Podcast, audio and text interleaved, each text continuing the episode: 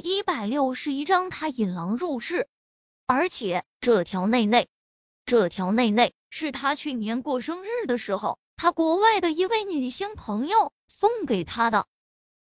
他那位女性朋友性格特别开放，身边男朋友不断，她无比嫌弃叶维这么多年连个男朋友都没交，所以她特地送了叶维一套带有情趣性质的内衣。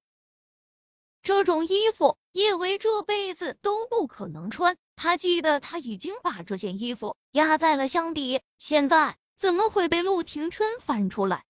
看着陆廷琛手中那件接近透明、尺度不可描述的衣服，叶维受惊不小。他惊吓的都忘记了义正言辞的让陆廷琛出去。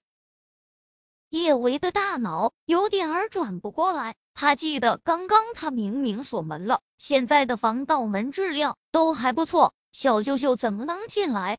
许久许久之后，叶维才找回了自己的神智，意识到自己的大半个身子都还露在空气之中。叶维尖叫一声，连忙钻回了水里。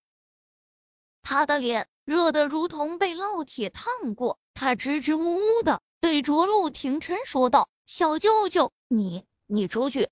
陆廷琛丝毫没有想要出去的意思，他理直气壮的对着叶维说道：“叶维，是你让我进来的。”叶维的脸烧得更厉害了一些，小舅舅简直不讲理，他是让苏茶茶帮他拿衣服好不好？谁知道进来的不是苏茶茶，而是他。叶维深吸一口气：“小舅舅，我没让你进来，请你出去。”想了想，叶维又问了一句：“我已经锁门了，你怎么能进来？”小宝给了我钥匙。陆廷琛的脸上带着明显的得意，他今晚过来可是梁小芷强力支持的，他师出有名。叶小宝，叶维咬牙切齿，他怎么都没有想到，他的一世英名竟然会毁在他这个吃里扒外的宝贝儿子手里。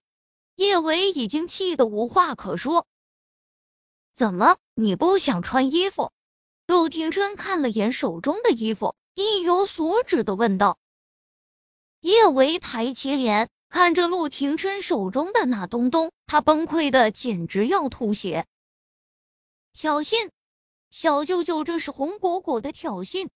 他当然不能不穿衣服，但是小舅舅拿的这种衣服，打死他他都不会穿。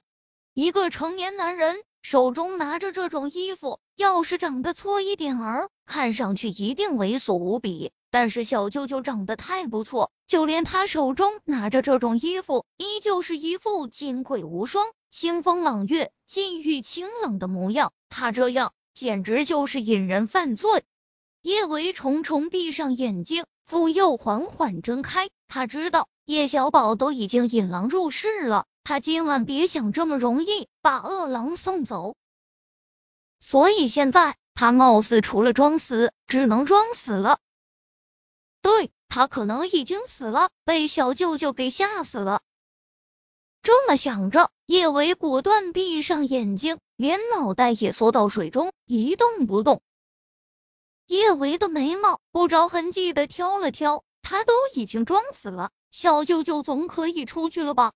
叶维这点儿小九九，哪里能够逃得过陆廷琛的火眼金睛？他的唇角勾起一抹意味不明的笑。这个小女人，这是在装死？这演技不对，这根本就没有演技。陆廷琛无奈的轻叹了一声，伸出手就将叶维从水中捞了出来。捞，叶维的身子直接就僵了。他现在身上还没穿衣服呢。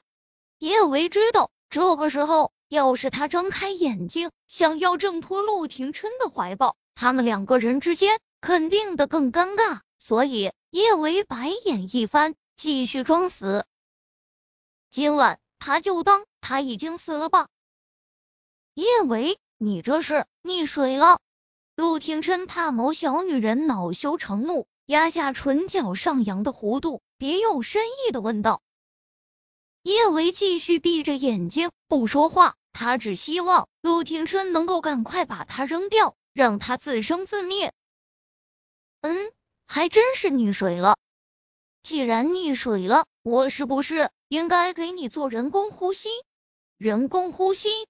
叶维差点儿装不下去，从陆廷琛的怀中跳起来，纠结该怎么反应的空档。陆廷琛的唇已经印在了他的唇上，这哪里是纯纯的人工呼吸啊？这分明就是占他便宜。叶维欲哭无泪，可是怎么办啊？他都已经装死了。总不能撞到一半诈尸吧？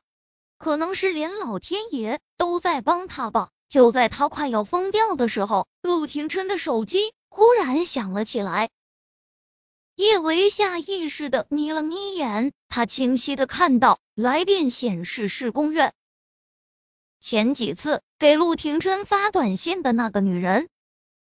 陆廷琛似乎是微微蹙了蹙眉，迟疑了片刻。他还是接起了电话，电话一接通，听筒中就传来了少女特有的娇羞动听的声音：“九哥，九哥。”叶维心里莫名有些酸，不过想到陆廷琛接电话是他脱身的最好的时机，他也顾不上多想了。他扯过浴巾，将自己包得严严实实的，就往自己的卧室冲去，然后果断将门锁死。